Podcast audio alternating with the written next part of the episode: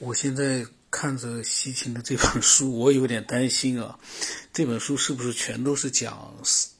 他几千年前的那些神话的故事？但是我想不太可能，因为这个，嗯，西秦他的地球编年史从之之前好像了解到的情况，应该最终还是要回到，呃，人类起源、文明起源这方面来的。我们继续往下看啊。因为呢，我感觉他的这个神话故事吧，他好像还挺热衷于去研究这些虚无缥缈的这些东西。但是呢，呃，从某种角度来说，不能排除西秦所讲的这些神话故事，他觉得跟嗯史前文明，我或者说是文明的起源有有有一定的联系，这个也不能否定。嗯，至少可以说。有可能的是上一次文明，或者说是比较早的那样的一个文明。那么他说呢，旧约中将主的天使称为马拉基姆，意思呢就是带着神的信息和指令的使者。就像所有的例子中所讲述的那样，他们是神圣的飞行员。雅各看见他们在一个天梯上向上前行，他们在天上叫住了夏甲。这个呢是亚伯拉罕的妾小妾，而且是他们在天上导致了索多玛和俄摩拉的毁灭。从圣经对这些事件的记录可以看出，这些使者在任何一方面都是相当拟人化的。此外，他们一旦被人看见，就会被发现是天使。我们知道他们的出现是很突然的。亚伯拉罕睁开了眼睛，看见有三个人站在他身边。他向他们鞠躬，并且称他们为我的主。他恳求他们别忽略你的忽略你的仆人，并服侍他们洗脚、休息和吃饭。神难道天使难道也要洗脚、休息和吃饭吗？但但是从那个理论上来说，他们其实也是另外一种跟我们人类。可能就是就从从他们神话里面，呃，表现出来的，就是比我们人类高级一点的人类，我觉得是这样。在接受了亚伯拉罕邀请之后呢，两个天使，呃，本来是三个嘛，另外一个变成了主本身，他们就前往了索多玛。罗德，亚伯拉罕的侄子就是罗德，正坐在索多玛城门口，看见他们呢，就起来迎接。脸伏于地下叩拜，并且说呢：“我主，请你们到仆人家里面洗洗脚，住一夜，清晨起来再走。”他们对这个洗脚很执着啊，这个洗脚他们一直在提啊。接着呢，就为他们预备了宴席，烤无数无效无酵饼，他们就吃了。当天使来到城里的消息传遍全城的时候，全城的老老少少围住了房子，问罗德。住在你这里的两个人在哪儿？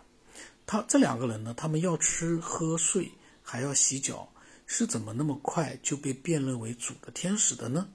唯一说得过去的解释就是他们的穿着，头盔或者是制服，或者是他们手里拿的武器，让他们很容易被辨认。他们拿着奇怪的武器是很有可能的。这是西秦讲的啊。这两个人在索多玛就要被众人害死的时候，被众人害死啊！不太懂，然后呢？说使门外的人无论老少，眼都昏迷，他们摸来摸去，总寻不着房门。哦，这两个天使呢，就是让外面的老老少少呢就找不到房门。另一个天使，这个时候出现在基甸，就是他基甸的面前。基甸呢是后来是被选为以色列的法官，嗯，通过用他的棍子接触一。块岩石来授予他一个圣印，岩石上就冒了一团火出来。由安德鲁带队的小组在阿苏尔的伊斯塔神庙里发现了另外一个不太寻常的雕刻，与其说是浮雕，不如说它是刻在墙里面的雕塑。显然，女神头上戴着一个两边有类似于宇航员用的耳机伸出来的紧身头盔，上面还有两个很明显的护目镜。哎呀，这个东西就复杂了，在那个时候就有宇航员了，也就是说，照他们讲的话，天使啊什么的，就是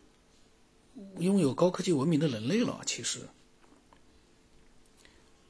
但是我倒觉得这都有可能是嗯过度解读，因为你要看着古代的那个壁画，你去解读的话，你可以发挥很多的想象力，因为他画的不是那么太就是写实。那么呢，你就可以有多种多样的一个解释放在里面，这个东西就说不准了呀。我个人，这是我个人的感觉啊，就说不准了。那么，嗯，他西秦说呢，不用说，任何人看见这样的穿着，都会在第一时间认为这是一名宇航员。我个人倒是没有看出来。那么他说，在苏美尔遗址发现的小泥树呢，有一部分被认为是拥有五千五百年历史的。他们很清晰地表现了这些天使所使用的棍形武器。在一个泥树上，我们可以通过护目镜看见头盔下的脸；在另一些的泥树上，这些使者戴着截然不同的锥形头盔，并穿着用一些用圆形物件装饰的制服。他说：“我们目前还不清楚这些圆东西的用途。这些面罩或者护目镜是最引人注目的。”因为公元前四百年的苏美尔有着大量的薄饼状的泥塑，用一种较为风格化的手法来描绘神的上半身，并夸大了他们的特征，戴着有面罩或者护目镜的锥形头盔。我感觉西芹有点过度解读了，他把一些就是呃过去的一些雕塑啊、浮雕啊，他把它解读成了高级的高科技的人类了。文明了，我们再往下看看，他到底有没有比较能够有说服力的这样的一些想法啊？他说，在特特尔布拉克发现了很多这样的泥塑，那里是哈布尔河流域的史前遗址。正是在这里的河岸上，以西杰看见了神的战车。毫无疑问，不仅是赫梯通过哈布尔流域连接到苏美尔和雅甲。都用一个显然是眼睛的形象来表达神这个概念。同样，这个用艺术手法来表示的神的符号，不仅存在于小亚细亚，同时还存在于古代希腊。古代文献中指出，诸神不仅是为了在地球上空飞行，同时也是为了深入天国。伊莱娜在讲述她到阿努的天国住所的时候，解释说，她之所以能够进行这次旅行，是因为恩利尔亲自将神圣的 M 衣服穿在了我的身上。文献中引用了恩利尔对他说的话，说：“你已经穿上了 M 衣，你已经将 M 衣系在了你的手上，你已经穿上了 M 衣，你已经将 M 衣绑在了你的胸前。”他说：“哦，M 衣中的皇后。”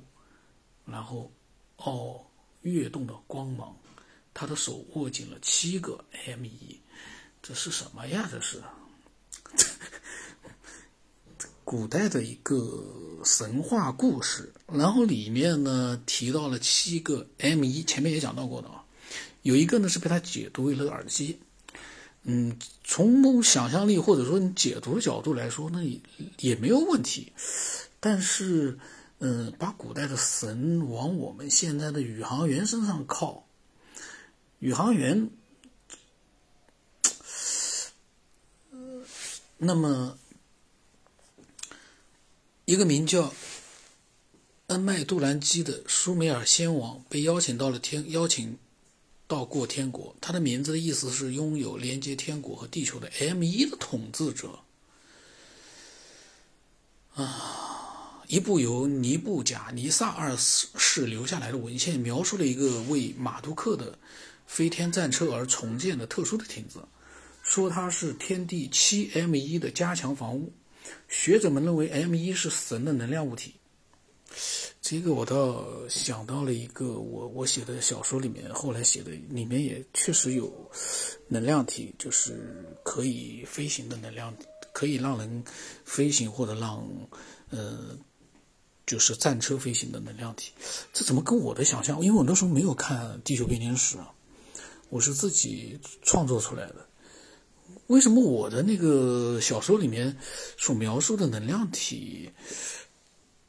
它这个里面认为 M 一是神的能量物体，我的那里面呢就是那个小的能量体，嗯，晶体呢，它是具有，就是等于说是特定的人，他们可以用意念让他来进行一个呃悬浮运动，做各种各样的一个运动轨迹。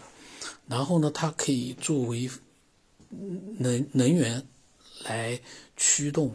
嗯飞行物、飞行战车啊、飞艇啊之类的。这是我当时的想象，所以我现在看到他讲的这个飞天战车，还有这个神的能量物体，就是这个 M 一啊，我感觉好像，所以我有一种似似曾相识的感觉，因为我自己写过这样的呃情节的，就这样的一个物体，我自己幻想出来的，想不到在《地球编年史》里面，西秦讲的这些神话故事里面啊，居然也有，这个让我感觉到，所以我我在想啊。人的思维可能都是共通的，都差不多。就在这样的一个情况之下呢，嗯，我个人感觉啊，我个人的感觉啊，古代的人有我一样的这种幻想也不奇怪，也不奇怪。就是，嗯，我自己没有看见这本书，也没有看神话，我自己瞎琢磨出来一个飞行晶体，那名字我忘了，飞行灵晶。跟他所讲的也一样的，那也是现实当中没有的。如果我写的这本书被西行看到了，他又去琢磨说这个晶体呢怎么样怎么样，这玩意都是我创造出来的、臆造出来的，就是我幻想出来的一个世界。这他去琢磨，跟现实其实就没有什么关系了。那种目前都没有的一些飞行物啊，或者那些各种各样的一个世界的场景。所以我在想啊，西行的所有的立足点，如果是在神话这上面的话，必须要跟一些实际的遗迹啊，就是遗物那个那个叫嗯遗留的一些那种文物啊，如果说能搭上边，我觉得是可以。但是你要是光是和一些文字、古代的文字、古代的那种浮雕雕像去扯，我就觉得吧，牵强了一点。个人看法，因为后面还不知道嘛，后面可能，嗯，西秦会介绍更多的一些证据啊，因为因为从证据角度来说，你除非你说你发现了所谓的你讲的这些什么七个 M 一，什么棍形物啊，耳朵上那种宇航服，你你要是发现了哪怕其其中的一个 M 一，那么你的推测就能站得住脚了。你要是啥也没发现，你光靠联想，你去研究那个神话。有可能会跑弯，我个人感觉啊。